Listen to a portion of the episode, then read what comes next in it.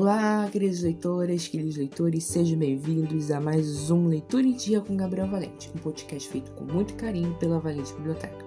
Vamos a mais uma historinha? O Nó do Afeto.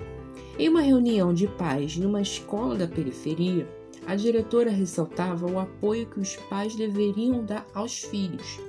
Pedia-lhes também que se fizessem presente o máximo de tempo possível. Ela entendia que, embora a maioria dos pais e mães daquela comunidade trabalhasse fora, eles deveriam achar um tempinho para se dedicar a entender as crianças.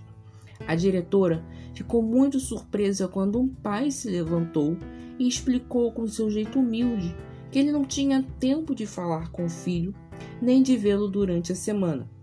Quando ele saía para trabalhar, o filho ainda estava dormindo quando ele voltava, o garoto não estava mais acordado.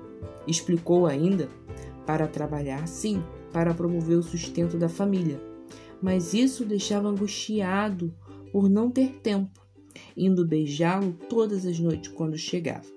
E para que o filho soubesse da sua presença, ele dava um nó no lençol que o cobria. Isso acontecia religiosamente todas as noites quando ia beijá-lo. Quando o filho acordava, e via o nó, sabia que por meio dele que o pai tinha estado ali e o havia beijado. O nó era o meio de comunicação entre eles. A diretora ficou emocionada com aquela história singela e emocionante. E ficou surpresa quando constatou que o filho desse pai era um dos melhores alunos da escola.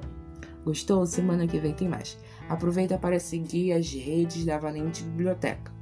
Instagram, arroba Valente Biblioteca e, se inscreve lá no canal do nosso YouTube, arroba Valente Biblioteca também. E aproveita para acessar o nosso site valentebibliotecablog.wordpress.com. Tchau, tchau e até semana que vem.